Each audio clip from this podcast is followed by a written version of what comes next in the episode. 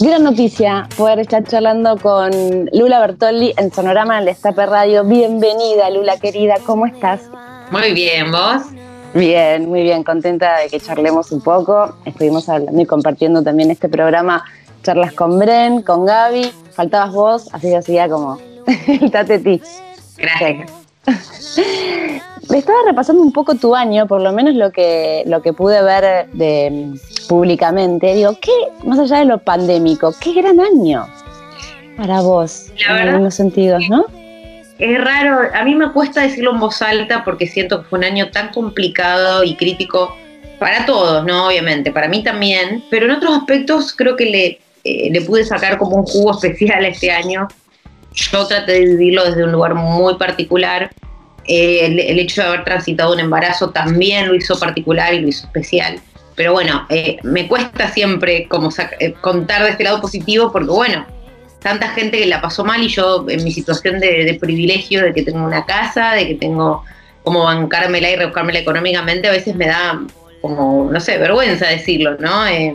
pero bueno, ahora que estoy con vos así charlando también de mi realidad, que digo, no está, no está mal contar que, bueno, que yo la viví así, de esa forma, eh, me parece que también es realista, es contar mi, realidad cotidiana y acá en casa la verdad que hicimos como un nido re lindo, que para nosotros como familia es poco cotidiano el hecho de estar tanto tiempo todos juntos, porque Nico vive de gira, yo vivo de gira, eh, la mayoría de las veces me lo llevo a Juli de gira conmigo, a veces se puede, a veces no, pero en general estamos como más repartidos en el año, ¿no? Y, no solamente estar acá los tres, sino estar esperando a Milo, eh, también lo hizo como muy especial al año, muy introspectivo, ¿no? Eh, cosa que por ahí, ese análisis no, no lo puedes hacer todo el tiempo ni, ni es algo habitual ni usual. Entonces, bueno, nada, lo viví realmente de una forma re profunda el año.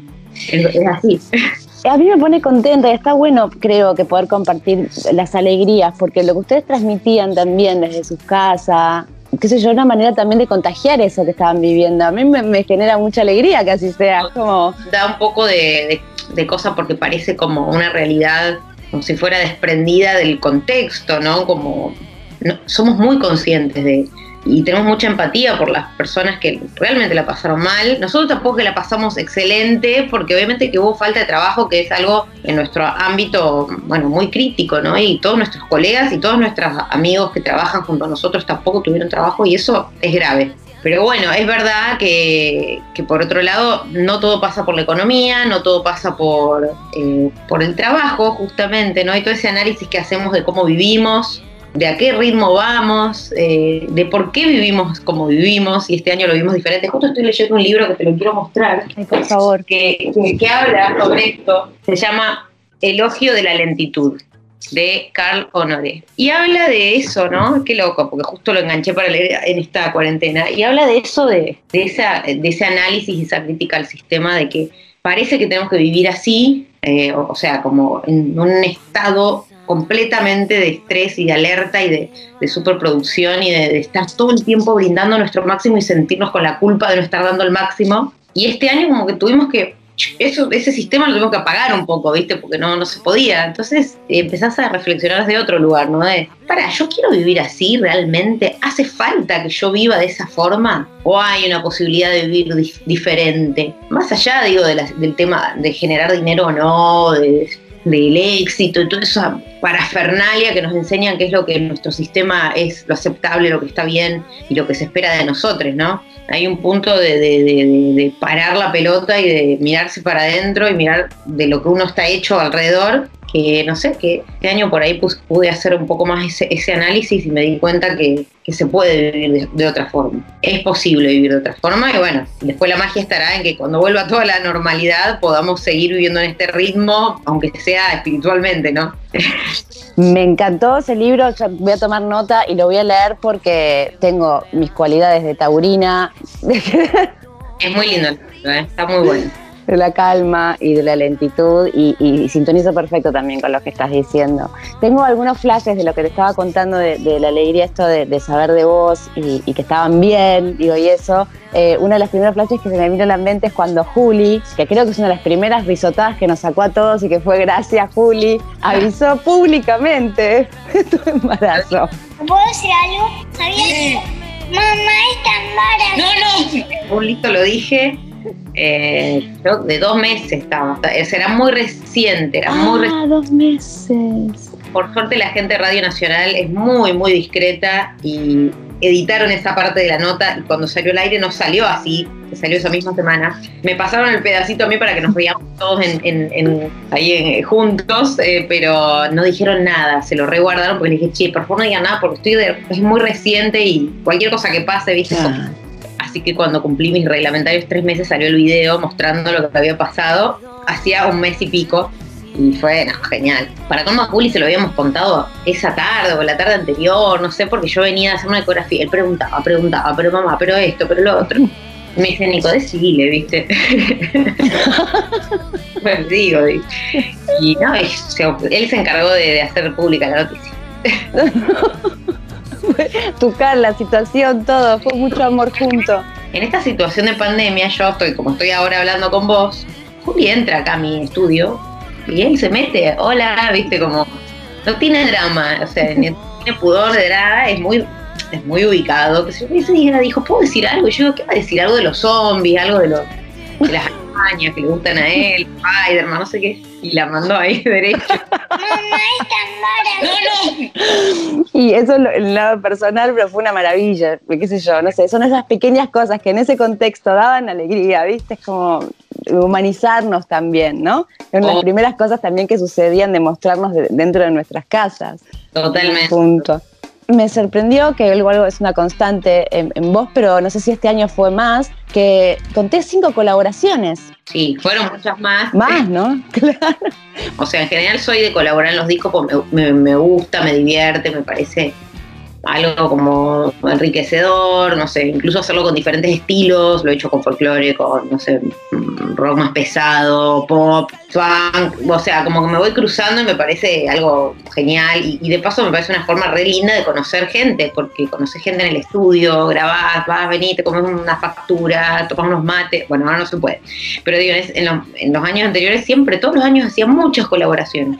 Lo que pasa me parece que este año lo que también pasó no fue que solamente hice muchas colaboraciones, sino que todas estuvieron subidos desde casa, cosa que antes no hacíamos. O sea, antes yo iba a un estudio a grabar una colaboración, por ahí había alguien filmando, por ahí no había nadie filmando y queda en el disco, pero en las redes por ahí no, no, no había esa repercusión, después algo que la banda haga algo especial, pero me parece que lo que tuvo distinto fue que este año estábamos todos haciendo los videos desde casa y yo me grabo desde acá desde casa y se edita el video desde casa y todo desde casa y estamos todos trabajando y mostrando lo que estamos haciendo.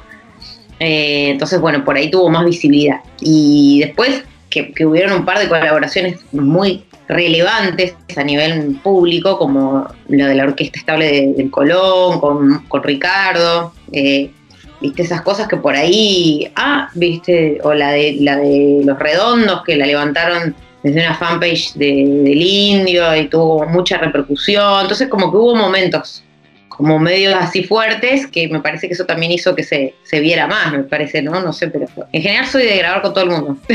Sí, y está bueno porque es, eso mismo que decís que es enriquecedor también para quien escucha, porque es conocerte en muchas facetas distintas y que sos muy adaptable también, es como, suena muy natural. Me dio risa porque subí en mi Instagram TV seguido dos, dos covers, dos versiones que había hecho. Una, primero subí la serenata para la tierra de uno, de María Elena Walsh y al otro día subí un tema de Megadeth. O sea, esto da para todo, ¿viste? El eclecticismo total. Bueno, ¿viste? 4x4, en esta época más que nunca. Y sabes que hablando con Jessica Cusnier, prensa de la banda, amiga también, me recordó algo que me había olvidado y cuando me lo dijo dije, ah, y tiene que ver con una felicitación también de este año, que no solo por los premios Gardel, sino por los Grammys que se, que se vienen.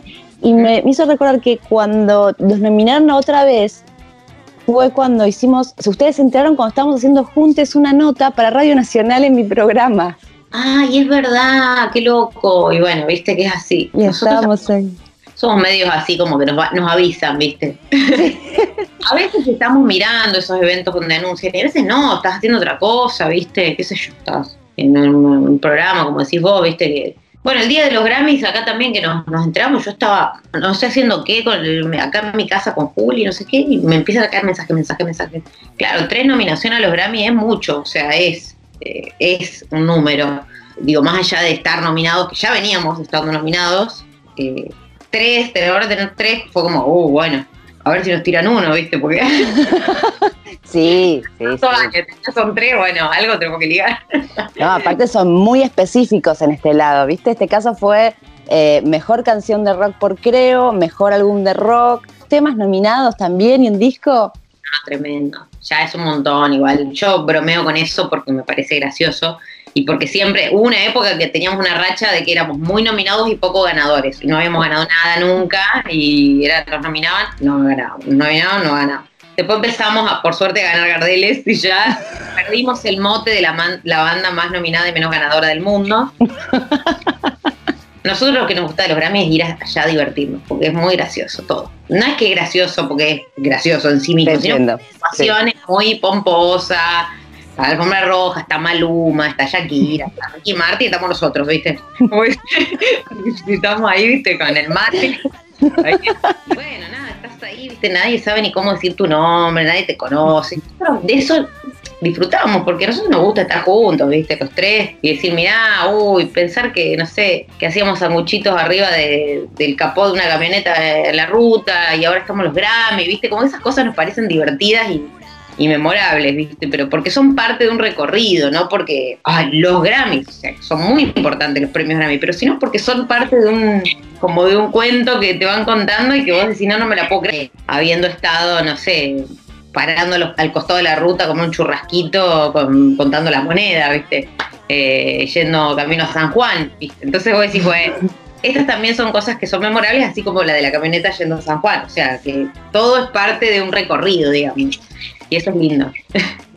Y también es muy especial por el discazo que se mandaron, digo, están en un momento, creo que te lo, se los dije también al resto de tus compañeros y creo que también te lo he dicho, están en un momento artístico súper alto, en ese disco se nota, se lucen tanto los tres y las composiciones que tienen, la manera que llegan, bueno, y particularmente se resignificó mucho también en, en estas épocas, para mí fue un disco que me abrazó, me contuvo, me, me, mimó, por poco no mete el desayuno en la cama el disco. no, no sé, es re, es re, loco eso, porque no, qué sé yo, no, no, no es un disco previsor, al contrario, es un disco que contaba un recorrido hasta el disco, viste, que vos venís transitando cosas y cuando plasmamos algo en una obra, cualquier artista me parece, lo que va transitando por ahí, alguna vez tiene una como una necesidad más visionaria o de proyectar o decir, bueno, esto supongo que va a venir, porque si venimos así. Pero en general las obras son como plasmar un momento histórico, un recorrido, una transición. Bueno, Seremos Primavera era eso, es, es eso, ¿no? Es a mí me gusta decir que, que este disco es nuestro manifiesto. A mí me gusta pensar así. Habría que preguntarle a Brenda y Gaby si piensan lo mismo. Yo creo que sí, que es como un manifiesto, como una declaración de un montón de cosas, eh, como una apuesta de bandera, decir, bueno, estos somos, siempre fuimos de decir lo que pensamos, obviamente, pero tal vez en Seremos Primavera, y vos, Maite, sabés que, que, que porque conoces nuestra discografía, es nuestro disco más crudo en cuanto a letras, ¿no? Como, no sé si crudo, más directo diría yo. No hay un doble sentido, tanta metáfora, hay como más, bueno, esto. Y en ese sentido creo que bueno, que, hay mucha declaración de muchas cosas, de muchas cosas en las que queríamos como declararnos de forma urgente, también me gusta decir, porque la palabra urgente siento que en este disco define muy bien, porque sí, bueno, son cosas que me urgen decir ya, ahora, o sea, no puedo dejarlas para el próximo disco o para ver si alguien entiende una metáfora. En realidad necesito decirlas ahora de esta forma, porque necesito que las entiendas ya, que te llegue a vos y que vos digas, ah, ok, que no me gusta o no estoy de acuerdo, o sí, vamos con esa, ¿viste? Como que es, blanco, negro, o sea, pero no, en el sentido de blanco-negro decir, ah, eh, o estás conmigo o estás en contra mío, no, sino en el sentido de decir, somos esto, y está claro que somos esto.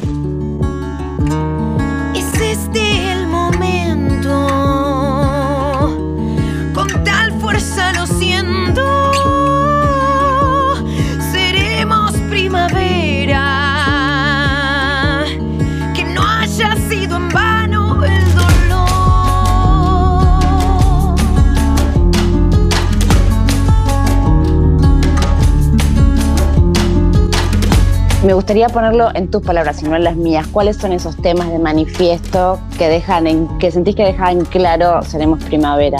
Bueno, creo eh, tanto, también es un, tema muy de, de declaración.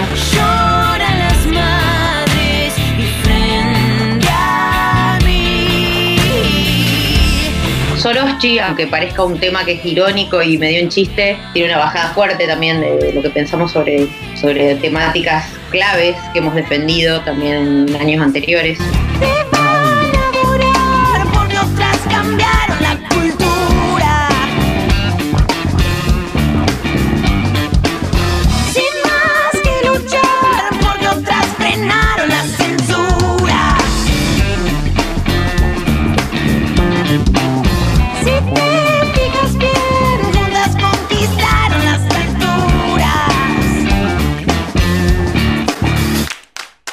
Después, bueno, el disco ronda como una temática general de, la infancia o de, los adultos hablando sobre la infancia o sobre los adultos eh, invocando a, ese niño o niña interior. Pero en general creo que esos tres temas definen muy bien para dónde va el disco. Y por quiénes vendrán también es un tema que también baja bastante eh, la directiva de, para lo que queremos decir en el disco, ¿no? Creo que con esos temas, si los escuchás, te das cuenta pa- para dónde vamos. Total. Sabes que con, con Gaby y con Bren hicimos un repaso de algunas de las canciones claves del disco y me gustaría hacer lo mismo con vos. Y tengo que decirles que son, los amo y son muy graciosos porque cada uno con que voy hablando se van tirando la pelota entre ustedes. No, no, yo no fui, no, no fue tal. Lo que- que me- me- A ver, en todos los discos hemos trabajado los tres, a full, obvio, siempre, pero en este disco, digamos, el disco más de los tres, porque hay composiciones de los tres. En otros en discos había composiciones de los tres trabajando en conjunto, componiendo juntos. En este hay composiciones de cada uno que trajo cada uno individualmente y las puso en el disco y el resto colaboró. Tu, tu, tu. Pero eso nunca había pasado. Por ejemplo, nunca había pasado que Gaby traiga una canción y diga, che, esta es mi canción. Y eso es, es algo diferente, o sea, es algo distinto ya del disco. Como, o después la banda lo arma y desarma, pero es medio característico eso de ser un primavera. Eh, podemos empezar por Omara, canción número uno y, un- y una clave también, eh, que sé que es una canción que, llevó Bren y que a partir de un libro que vos también hubo como un relato y algo muy loco también de cómo se dieron las cosas, ¿no? De cómo ella estaba relatando algo que, sucedía, ¿no? Totalmente. Ella trajo esta música eh, con esta melodía que no tenía como todavía letra. Y le empezamos a, dar forma al arreglo en el estudio, o sea, empezamos a arreglar, a ver cómo lo íbamos a tocar, qué instrumentación iba a tener, las partes, cómo iba a ser. Cuando tuvimos todo eso más o menos armado, ¿de qué hablamos, viste? Porque empezamos a, ya barajar el tema de la letra y además nos parecía, en algún momento nos pareció que ese era el corte del disco antes de Creo. Estábamos muy convencidos con que había que terminar ese tema porque ese tema para nosotros era el corte. Después terminó no siéndolo, pero era un tema muy clave del disco. Fue el primero que terminamos, fue el primero que dijimos, bueno, terminémoslo antes que todos, así lo sacamos single antes de terminar el disco. Cuando empezamos a trabajar la letra, Bren me dice, para mí este tema habla de eh, las infancias trans, de todo ese camino, del recorrido. eh, me voy a interiorizar, estoy leyendo mucho, dice sobre eso, que no quiero hablar por boca de otros sin investigar, sin saber, sin meterme de lleno, y empezó a investigar a poetas trans de di- diferentes contextos sociales, de la villa, de, no sé, contextos súper eh, críticos de Latinoamérica también, no solo de Argentina, quiero decir, poetas, eh, bueno, literarios y qué sé yo, literatos, no sé cómo se dice. Y eh, le digo yo, ah, te voy a traer un libro, le digo, cuando estábamos en el estudio, que estoy terminando de leer, que te va a encantar, de Camila Sosa Villada. Ella no lo había leído todavía, es El viaje inútil. Bueno, bueno, me dice. La cuestión es que ella empezó a escribir la letra, yo me colgué de llevarle el libro al estudio, y empieza a escribir la letra con un montón de referencias o palabras o frases que vienen del mundo trans, que nosotras las podemos tomar, digamos, como, vos puedes leer la letra interpretarla como una mujer sin ser trans, quiero decir, y entender que también es un relato de cambio, de transformación, de renovación, de reafirmación, de empoderamiento. También está buenísimo porque es válido, digamos, la interpretación es válida, pero Bren usa un lenguaje muy específico que se usa mucho dentro de la literatura trans o en estos autores, como por ejemplo, eh, no sé, eh, este es mi hogar y haré que sea un buen lugar a mi manera, dice, y hogar ellos le llaman al cuerpo, o sea, como que hay todo un relato que Bren fue respetando eh, dentro de esta literatura, ¿no? Cuando empiezo a leer la letra digo, qué bueno, che, pero me acordé de traerte el libro, léelo, y nos dimos cuenta que había mucha cosa que ella había escrito que no es que era similar, era el relato de, Camila, era como ella contaba su infancia, eh, él se llamaba, ella se llamaba Omar, y ella tiene su seudónimo que es Omara, o sea, su seudónimo pues se llama Camila, pero quiere decir que ella en redes es Camila Omara, no sé si viste que en, en Twitter o en Instagram ella es Camila Omara. Entonces le digo a Bren, para mí, Bren le digo, disculpame, pero este tema tiene que llamar Omara, le digo, porque Omara es un nombre tan particular, porque no es un nombre que acá en Argentina, por lo menos, los- o sea, en Brasil existe Omara Portuondo, eh, si no me equivoco, ¿no? Creo que es de Brasil. El nombre existe, pero como que acá la ilusión era muy directa, ¿no? Era como Omar. Acá en general, Omara no se usa mucho como nombre de mujer en general, ¿no? Entonces, era como un guiño también, ¿no? Un guiño interno. Eh, y bueno, Brenda lo leyó y se quedó de cara porque no estaba inspirado en el libro, la canción, sin embargo, sí, estaba inspirado en el libro, sin haberlo leído. Fue loquísimo eso, fue re loco. Entonces dijimos, sí, o sea, está perfecto. Eh, y bueno, fue re fuerte también cuando salió, cuando lo escuchó Camila, eh, nos escribimos, ella subió unas historias escuchando el tema y estaba súper emocionada, o sea, fue re fuerte. Porque en un punto también es, es todo un tema, ¿no? Tocar, tocar esa temática sin ser brutas, brutes, no sé cómo dice, sin querer tomar la voz de otros y hacer un discurso personal de algo que es una lucha en la que uno o une, acompaña y apoya la lucha trans, eh, pero no, so- no somos trans, entonces tampoco podemos hablar por boca de él es trans. O sea, es muy difícil ponerse en ese lugar. Pero Brenda, como bien dijiste antes, tiene una sensibilidad, sensibilidad tan especial eh, y es una artista tan eh, honesta que bajo ningún punto de vista esto se malinterpretó o, o la letra quedó rara. La, la cuestión es que, bueno, nada, quedó lo que es, que a mí me parece que Omar es un temazo y que tiene ese espíritu de, de bandera eh, empoderadora también, ¿no? Decir, sí, soy la que despierta y nace hoy, o sea. eh, y después dice, qué temprano es todavía para vos, le dice. O sea, como, es genial esa frase, me parece una genialidad. Como diciendo, no, te- no lo vas a poder entender, ¿viste? O sea, piel de gallina. Sí, sí, sí, claro. muy fuerte y, y nada, tiene muy buenas frases ese tema para mí, como tema que está bien, bien puesta las palabras, eh, ¿viste? donde vamos a ahogar las horas viejas con esos cuerpos que callaron siempre, dice. Vamos a ahogar las horas viejas con esos cuerpos que callaron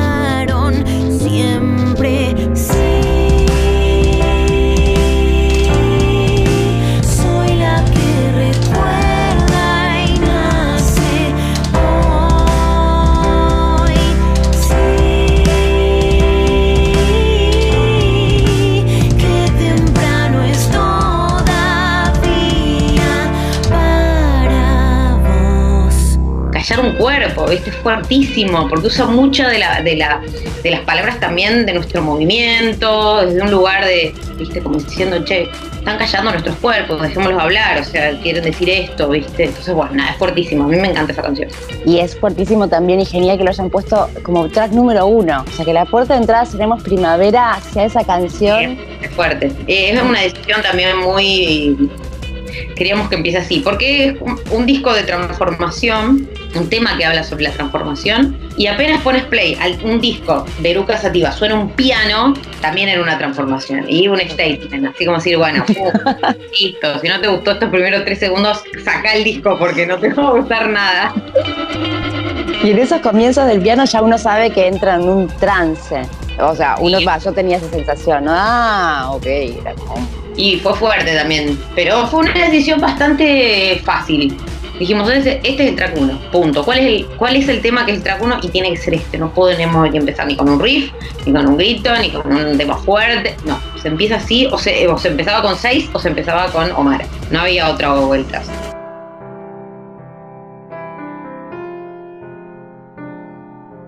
Ya uno de los temas también que quería hablar era seis, pero antes eh, nombrarte una, una de las cosas que también estuve charlando con Bren, que me pareció súper interesante y quisiera ahondarlo también con vos, que es la manera que, tienen, que tenían de componer y cómo el feminismo que nos atravesó a todos de esta manera, de diferentes maneras, quiero decir, cómo atravesó su arte específicamente, la manera de escribir en femenino, en masculino. Yo me había percatado de eso hasta que lo puso así en palabras y dije, claro.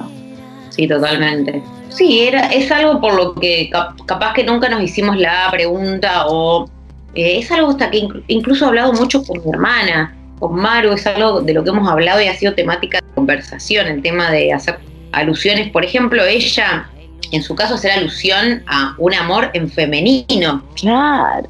Viste que recién en Emprender un Fuego lo hizo después de tantos, después de varios discos, Maru, ¿no? Y después de varios discos donde ella siempre fue ella, eh, re loco, ¿no? Eso, entonces a todas, a todas nos, y a todos nos hizo el clic de, desde qué lugar estamos hablando, desde qué lugar estamos contando historias, mejor dicho.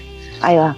Desde qué lugar estamos contando las historias. Porque a veces uno, una en realidad, ¿no? Sin ánimo de, de hacer o sea, lo haces como inconscientemente, me parece, ¿no? Es decir, no escribir la letra en femenino, no la escribís en ningún género, porque en ningún momento haces alusión al género, ni en el verbo, ni en el, en el perdón, en los adjetivos o en, nunca, con el pronombre, no, no lo haces, digamos. entonces, o lo obvias o lo haces masculino, pero es raro, o sea, no lo haces. En general yo creo que las mujeres lo que hemos hecho es obviarlo. Sí, coincido omitimos eh, hacer eh, la, alusión al femenino en los adjetivos eh, cuando hablas en primera persona o en los pronombres, por ejemplo. Entonces, ahora que decidimos, decidimos, o sea, conscientemente hacer visible, fíjate vos, ¿no? Hasta dónde se, se callaron los cuerpos, ¿no? los cuerpos se callan de muchas maneras. Una de ellas es a través de esta omisión inconsciente tal vez.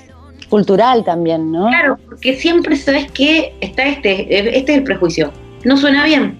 Que en el rock el, femenino no suena bien hablar yo. ¿Me entendés? Es como un prejuicio re cultural, re del ambiente, re, no sé. Yo lo analizo así, no sé, me imagino que debe ser así, porque lo veo así. Pero ahora que ya lo empezamos a usar, me da la pavada, ¿no? Pero lo empezamos a usar, ya está. Eh, no hay vuelta atrás. O sea, ya lo empezaste a usar así y decís, bueno, sí, es lógico que toque hablar así. Te estoy hablando de mí, la historia habla de mí, que, viste, voy a. No, bueno, parísimo, re loco eso.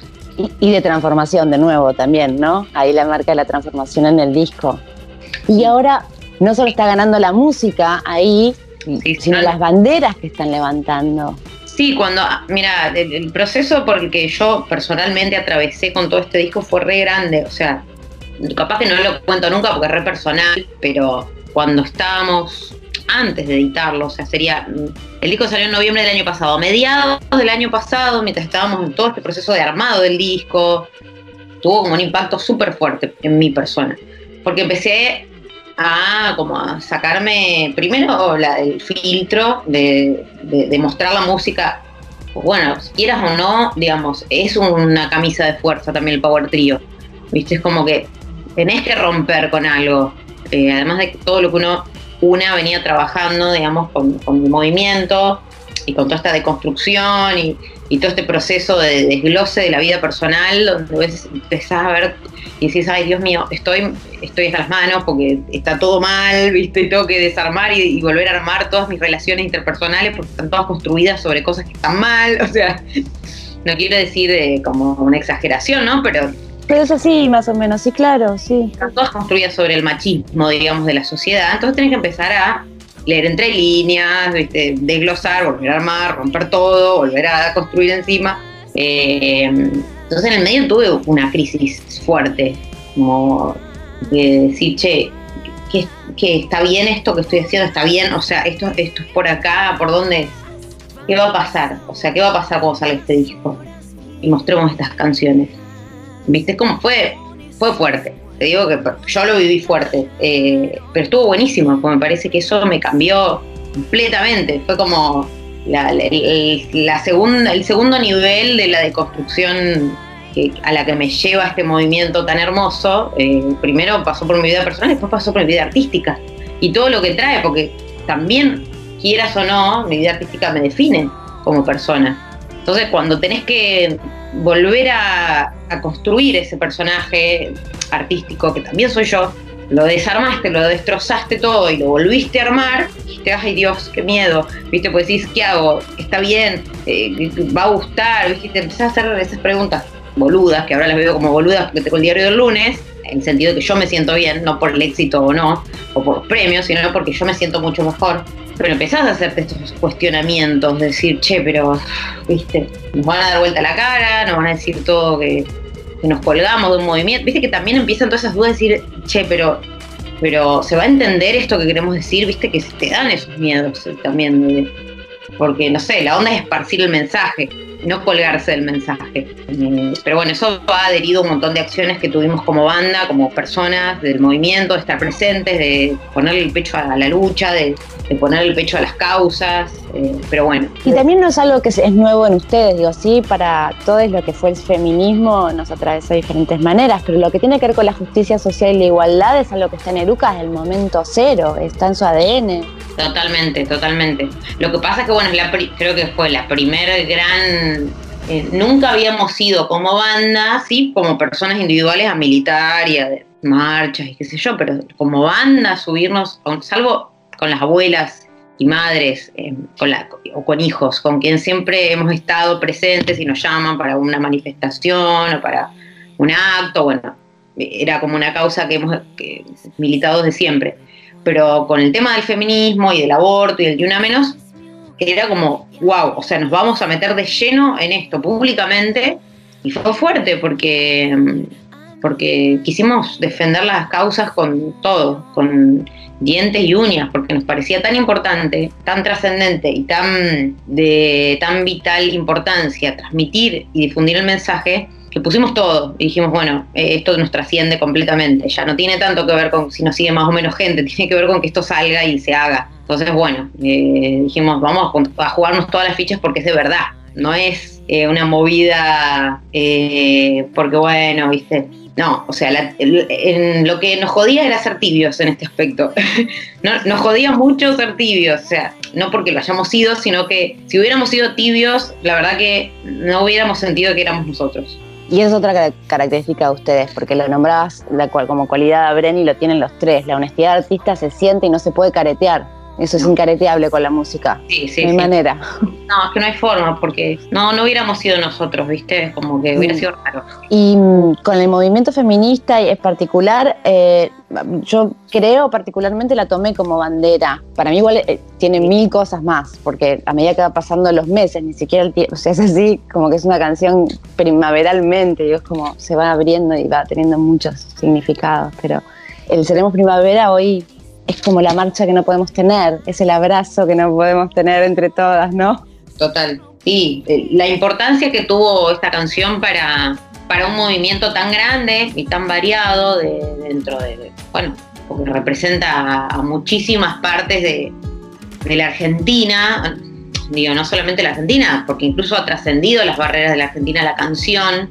Eh, fue algo que nos re emocionó y que cuando, es una canción de Brenda, cuando Brenda trajo la letra, la música, eh, empezó a ponerle letra, dijimos, Brenda, o sea, esto es tremendo, o sea, esto que, esto que escribiste es tremendo, o sea, porque Brenda tiene esa capacidad de, como dije para Omar, ¿no? En muy pocas palabras, con una sola frase, decirte una cosa, una gran verdad o una cosa que vos capaz das vuelta toda una canción para decirlo. Bueno, ella en una frase te lo dijo, ¿viste? Yo le hice un pequeño aporte ahí a, a la canción, eh, que fue la, la frase primavera, porque para mí el, era como una síntesis, era como Viste, bueno, es este el momento, con tal fuerza lo siento. Seremos primavera, ya está. Como, no había más vuelta, era tuc, eso. Y cayó justo la frase, no sé de dónde me vino, pero de algún lado la, estaba ahí en el aire, la, la, agarré y la bajé. Y le digo, bueno, ahí va esa frase. Y ella me dice, ah, qué linda, sí, sí, va acá. Listo, pum. Y quedó el cuadro armado de la canción ya amanece el canto y atrás queda la noche.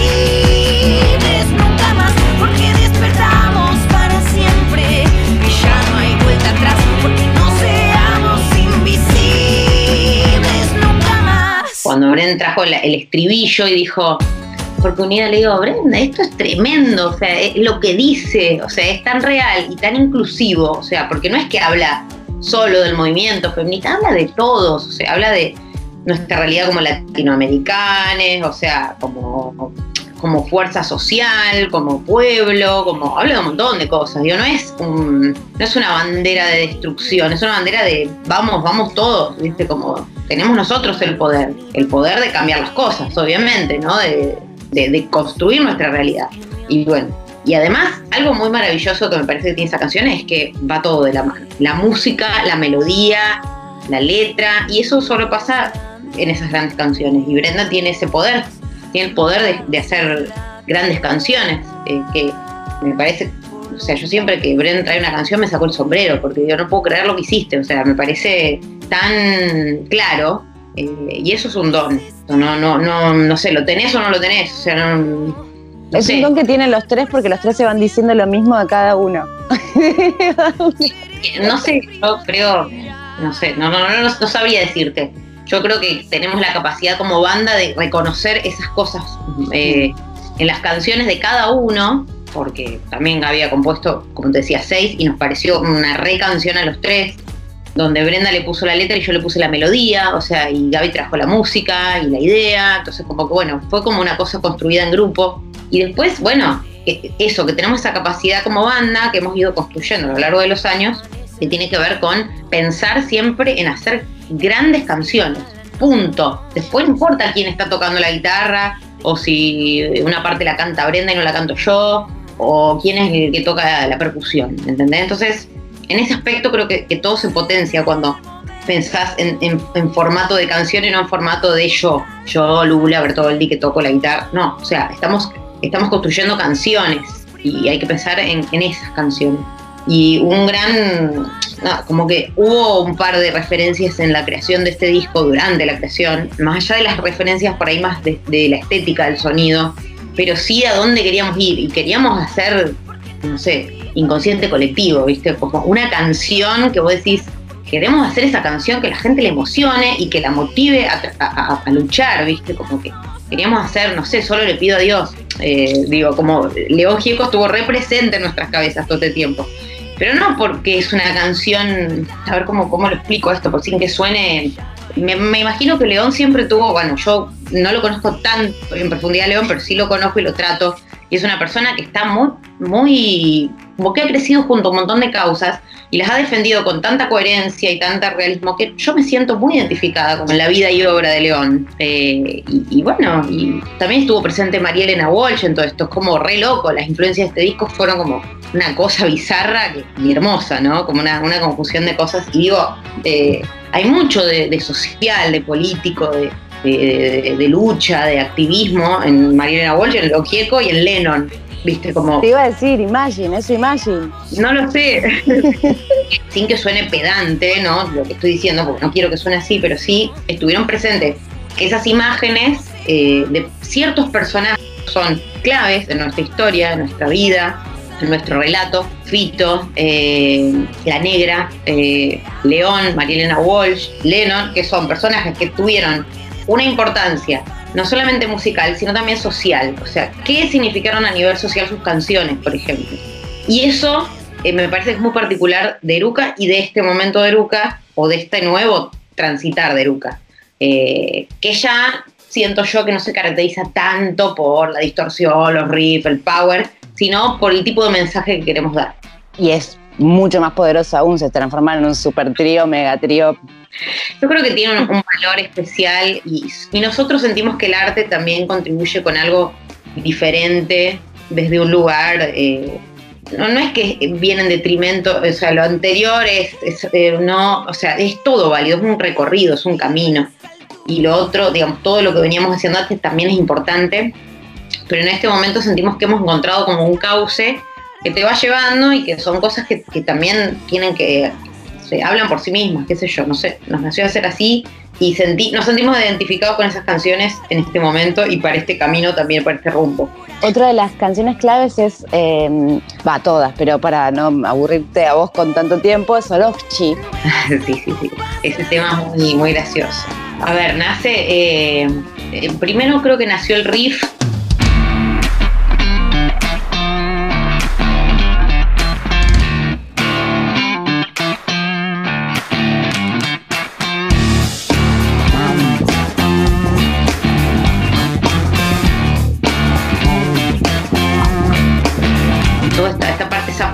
Que es uno de los pocos temas creo que ese tema, o sea, solo y por quienes vendrán son los únicos dos temas que nacen en la sala, zapando. Nacen de momentos musicales que estábamos de los tres y pusimos a grabar en la sala y quedó grabado eso y después construimos la canción encima de eso. En Sorochi, este riff, o sea. Irresistible, con un groove que es como. Ah. ese riff, dijimos, che, pongamos este tema, está re bueno, re divertido, no sé qué fuimos, nos pasó que fuimos en, medio de todo este, pues sé yo, eh, a Bolivia. Fuimos de gira a Bolivia, hicimos tres shows en Bolivia. Y en el avión nos dieron la Sorochipi, se llama la pastillita que te dan en el avión por el mal de las alturas, ¿no? Y el nombre nos pareció genial. O sea, Sorochi, que crea como solo. ¿Por qué se llama así? Bueno, entonces empezamos a investigar, que por qué, que la pastilla, van, es un delirio ahí. Resultó que cuando en, un, en uno de esos de esas noches de, que nos llevaban del hotel a, uno de los shows en un, en un auto, uno de los pibes de una banda, no sé, no me acuerdo bien quiénes eran, pero era alguien que nos llevaba de producción, que nos llevó de un lugar al otro, pusieron eh, Primus, que a nosotros nos gusta mucho Primus, o sea, es una de las bandas que escuchamos cuando armamos la banda y eh, eran como una influencia así directa, ¿no? Nos encanta Primus dijimos, ¡uh, qué lindo, qué lindas épocas cuando escuchábamos Prime! ¿Viste esos comentarios de viejos ya de que viejos no, no tienen ganas de tocar rock pesado ni se van el volumen? ¡Qué lindo Prime! ¡uh, hay que hacer un tema con Prime! ¡sí, qué lindo! Entonces le dijimos a los chicos que nos llevan, vamos a hacer un tema así en el próximo disco y le vamos a poner Sorochi Pili. O sea, le vamos a poner Sorochi Pili. Para que ustedes sepan que es un tema que nació en Bolivia. Entonces, eh, después dijimos, bueno, cuando estábamos armando el disco, nos vuelve todo este recuerdo. Y dijimos, bueno, pongámosle Sorochi. Sorochi Pil no se podía porque es un nombre registrado, es la marca de, las pastillas. Entonces, Sorochi, no, Sorochi es el nombre del mal de altura. Bueno, pongamos Sorochi. ¿Y de qué hablamos? Del mal de altura. Hablemos de la gente que piensa que está más alto por encima del resto y que en ese delirio dice boludeces. Entonces empezamos, estábamos justo en la época de, bueno, el gran debate que hubo con el tema de la ley de cupo de las mujeres en los festivales y las disidencias y comentarios lamentables sobre la meritocracia y un sistema que no existe, que se basa en el talento y en el mérito de las personas, cuando en realidad vivimos en contextos completamente desiguales, las oportunidades no son las mismas para todos, o sea, bueno, un sistema que no existe. Entonces empezamos con este, ¿no? Con este discurso de y dijimos, ¿cómo lo, cómo lo encaramos? Y bueno, encarémoslo desde lo irónico, porque no hay otra forma de encarar esto. O sea, son personas que no están viendo la realidad, no la están ni analizando. Están hablando desde un ombligo re poco profundo, como una... Entonces dijimos, listo, hablemos en tono irónico y hagamos este tema y que se llame Sorochi y hablemos de eso, la verdad. Y así salió el tema. El tema nació con ganas de bajar línea, pero desde un lugar. Yo lo comparo con, con un- otro tema que está en Barro y Fauna, que se llama Tarará. Ay, claro, es pariente, total. Tarará es como un tema de esos temas que son power, que tienen un riff que está bueno, que es rítmico, que es ganchero, eh, que es irónico y que es una baja de línea. Entonces como que son ese tipo de temas. Y bueno, Sorochi es como la continuación de Tarará para mí.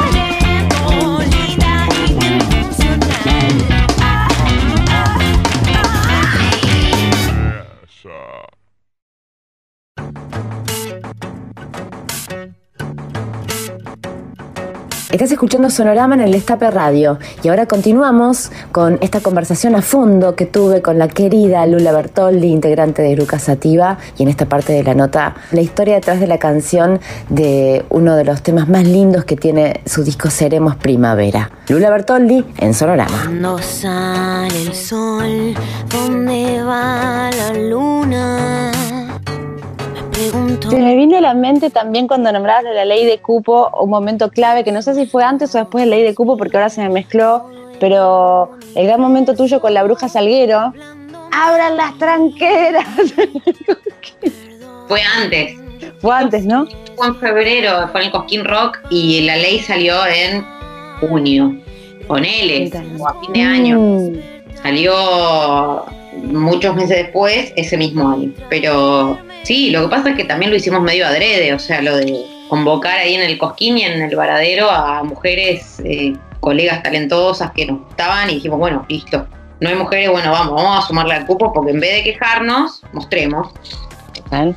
Sí, sí, lo lindo también es eh, usar el escenario para esas cosas, ¿no? Para abrir el micrófono, para mostrar, para decir acá también, o sea, digo, no, no todo se basa en, en esto de esta boludez de la meritocracia.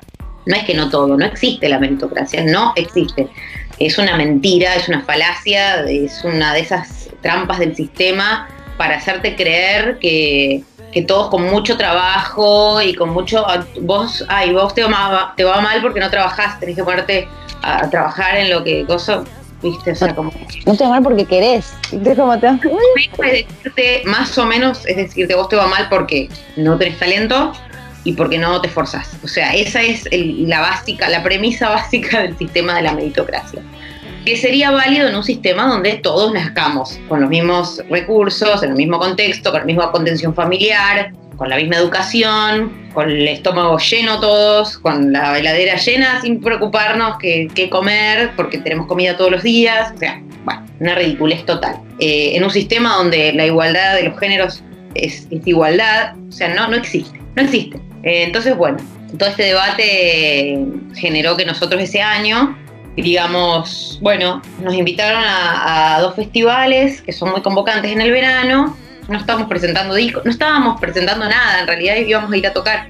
¿Por qué no usamos nuestros minutos de escenario para mostrar? Porque vemos que el cupo todavía no está muy representado en estas grillas, en esas grillas y en todas las grillas, porque todavía no había salido la ley ni el debate.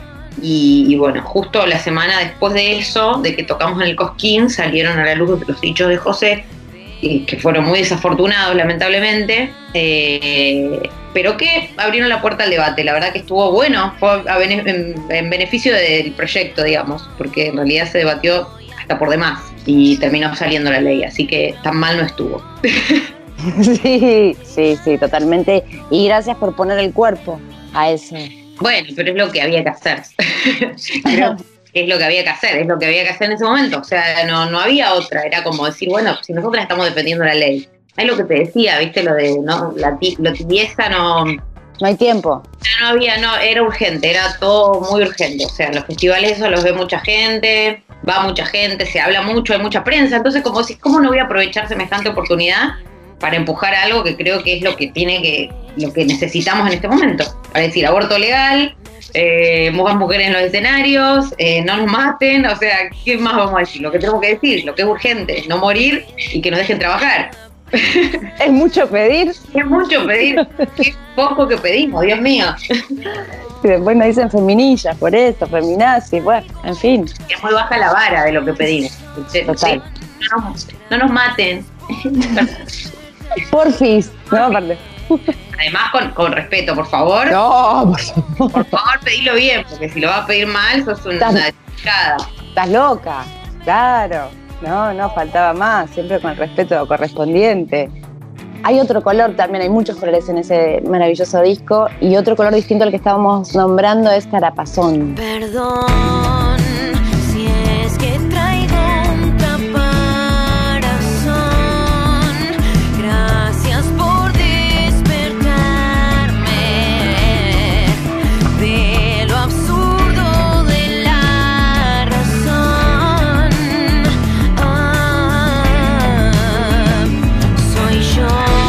Carapazón es un tema que, que llevo, que sin la letra, ¿no? Tenía la melodía nomás y la música.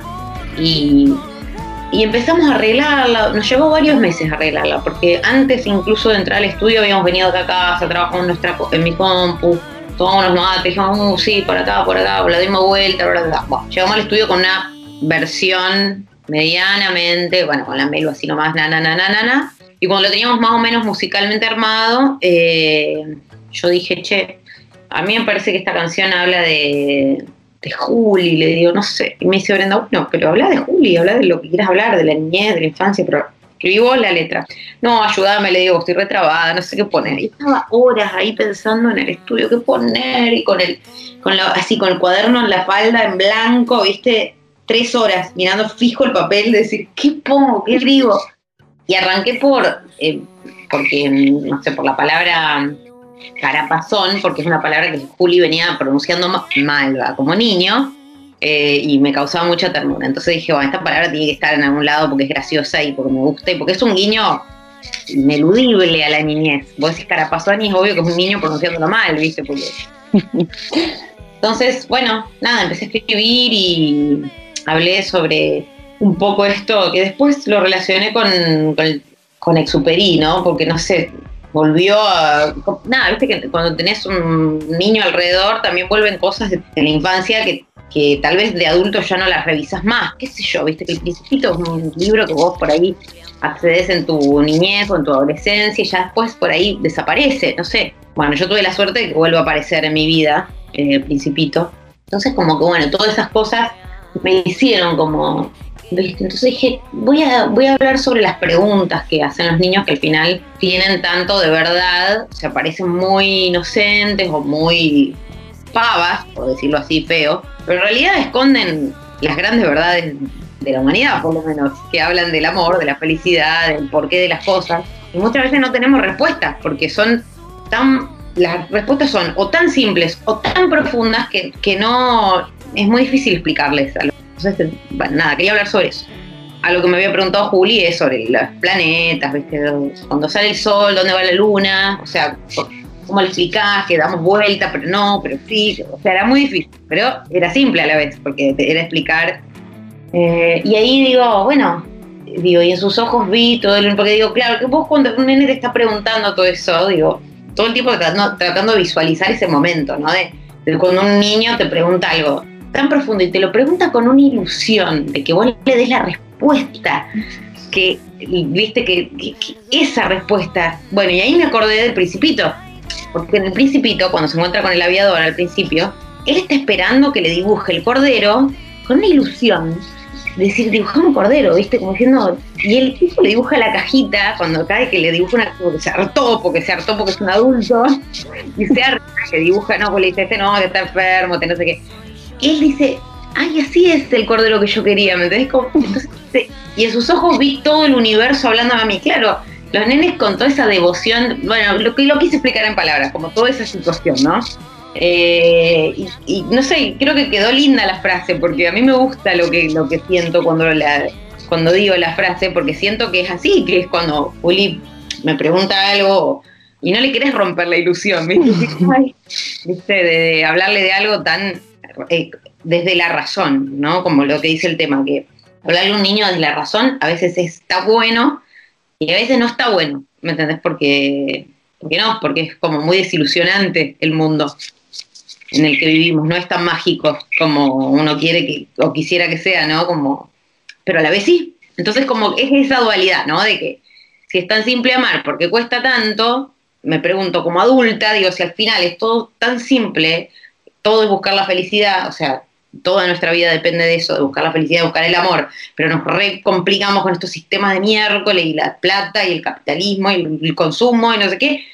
¿Me entendés? Como que digo, bueno, al final tal vez la respuesta la tienen los niños. Bueno, hace la primavera.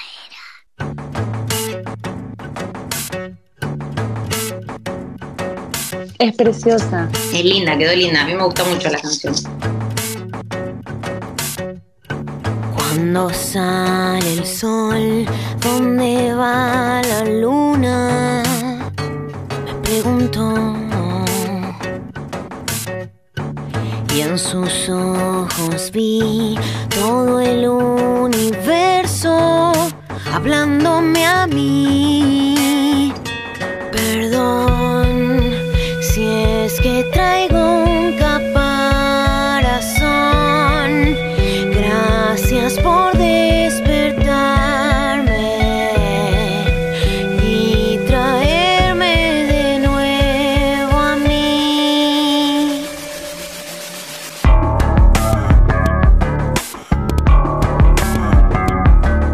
Pero es una canción, bueno, que en la que solo me parece que como banda pudimos llegar habiendo atravesado todos estos discos. O sea, no, Sí, claro. no, no, esas canciones no llegan tal vez de, de primera, la primera canción, esas canciones llegan con el tiempo, con muchas cosas, con mucho recorrido eh, y con, con hijos. y con hijos, porque empezás a ver las cosas distintas, qué sé yo, no sé, viste, como que empezás, no sé, ves otras cosas que antes no veías. ¿Y qué dijo Juli del tema? Te le encanta. Me encantó. Y a él le gusta. eh, eh, no, no, no le dije nunca que era para él. ¿No? No, no, me gusta que, que él también descubra las cosas por sí mismo, no sé, como que me gusta que también él vaya descubriendo. Yo creo que se dio cuenta porque él la canta, le encanta esa canción, que le re gusta. Obvio que le hice escucharla, le hice ver el video, todo, para que él también entienda de... Y él, lo- para mí lo terminó de entender cuando vio el video, Juli, porque vio el baile, vio los dibujitos, vio el coso, que estaba yo, viste, que ahí dijo, ay, qué lindo, porque esto, porque lo otro, brr". y la canta siempre, le encanta, le encanta la canción. Cuando sea más grande, por ahí le digo, que, que se la pero no sé si hace falta. O se enterará por alguna nota después, como revancha. Sí, sí, sí, por alguna nota te se va a enterar, seguro. Y por último, Lula, preguntarte, estamos próximas, espero, esperemos que a, a que salga la ley del aborto. Ojalá que sí. ¿Qué, ¿Cómo te imaginas? Salió la ley, porque hay que darlo por hecho en un momento, creo, ¿no? Que empezar a, a pensar, porque hay mucha, mucha movida, tampoco se puede hacer. Siempre, porque además también es mucho de lo que te discuten en las redes, de la aplicación formal, ¿no? De, digo, así como le ponemos la, el pecho a la ley de cupo eh, en su movida para que se genere, también hay que ponerle el pecho en su aplicación. O sea, no, tampoco es que, bueno, listo, salió, chao, cuelgo la bandera, cuelgo el pañuelo. No, no, siento que, que, que, que es serio, digamos, lo del tema de, de la aplicación de la educación, de los anticonceptivos y del aborto. O sea, me parece clave, clave, clave todo, cada instancia, no es que solamente la del aborto, o sea, realmente cada instancia va a contar y sobre todo las primarias, las primeras, la de la educación, va a contar muchísimo porque gracias a esa no vamos a llegar a la última, o sea, para mí el gran logro de la campaña sería que no lleguemos al aborto, Eh, ese es el gran logro de la campaña, la campaña además de intentar reducir y eliminar las muertes, para mí también hay que eliminar la llegada a la decisión de abortar. No hay que llegar hasta el aborto. Esa opción tiene que estar, sí o sí, tiene que estar. Te puede pasar, puede seguir sucediendo, puede haber accidentes, puede haber violaciones, puede haber, o sea, puede haber todo tipo de, situaciones donde vos tengas que llegar al aborto. Pero nosotros tenemos que evitar llegar hasta ese punto. Los dos puntos anteriores de la campaña son claves para mí. Eh, pero bueno, el aborto tiene que estar asegurado de forma libre, segura y gratuita, sí o sí. Pero bueno, yo creo que, que- que va- tiene que ser muy fuerte, los, el paso uno y dos tienen que ser fuertísimos. O sea, tiene que haber anticonceptivos, tiene que haber educación, tiene que haber equipamiento en los hospitales, tiene que haber infraestructura, tiene que haber profesionales, tiene que haber acompañamiento psicológico, terapéutico, todo. O sea, todo eso tiene que estar. Y ahí es donde a mí eh, me da esa cosita de que ojalá que se pueda, que ojalá que nos pongamos las pilas como país para todos empujar hasta ese lugar. Porque, a ver, digo, es algo en donde las- los pro vida también, o los antiderechos, tienen que estar de acuerdo con nosotras.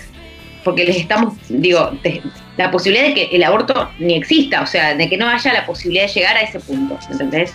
Eso me parece lo, lo, lo que, en, lo, en lo que deberíamos estar todos de acuerdo, ¿no? En que tenemos que hacer hincapié en los pasos 1 y 2 para no llegar al 3. pero bueno, si se llega al 3, por lo menos eh, hacerlo dignamente, hacerlo acompañado, de una forma acompañada, eh, de una forma, eh, no sé, poco denigrante, porque la verdad que es, es terrible lo que está pasando y la cantidad de muertes que hay al pedo eh, en situaciones ridículas. eh, evitable, completamente evitable. Eh, así que nada, qué sé yo, ¿viste? ojalá que, que salga, porque es una deuda muy grande. Y bueno, este año para colmo, con toda esta emergencia sanitaria, es como si, oh, la pucha, ¿viste? Sí, sí, Bueno. pero que nunca es el momento también igual, ¿no? Y este menos, como una pandemia, o sea, como lo que nadie esperaba. Sí, Y bueno, ahí va. Pero bueno, tiene que hacer, yo también siento que ahí tiene que haber una decisión política. tengo fe, no la fe de la que religiosa, digo, tengo convencimiento, confianza que, que va a salir, porque quiero pensar así, y que, mm, y que el Seremos Primavera va a ser literal. Ojalá que sí, ojalá que sí. Sí, sí, sí. Yo creo que bueno, que hay que seguir empujando. Viste nada, después empiezan con el tema político de que, oh, bueno, vieron lo que votaron al final. Eh, O sea, nosotros, la, la gran diferencia es que si las cosas se hacen mal, nosotros vamos a salir a la calle a reclamar. No nos vamos a quedar callados porque es el gobierno que votamos, o porque es el gobierno que apoyamos, o porque es la gestión que nos gusta. No. O sea, la gran diferencia, me parece, de, de- de, no sé, de este gobierno con el anterior. Yo, por lo menos, como votante, como ciudadana, pienso eso. O sea, la gran diferencia es que si las cosas no se hacen de la forma que yo considero que son justas, voy a salir a marchar igual. O sea, no me importa. y ya el presidente lo dijo cuando asumió, si estoy haciendo las cosas mal, díganmelo, o sea, ahí está nuestra, el valor de nuestro voto. Entonces, bueno, a, la, a este país eh, lo construimos. Y bueno, yo quiero creer que va a suceder, así como vos me lo decís, yo quiero creer que va a suceder porque considero que hay una decisión política de que salga. Y bueno, vamos a seguir empujando para que eso se lleve a los hechos. Gracias, Lula Hermosa, por esta charla que tenía tantas ganas de tener con vos. Siempre es un placer enorme escucharte. Igualmente, igualmente. Gracias, Maite. Gracias. Lula Bertoli, aquí en Sonorama.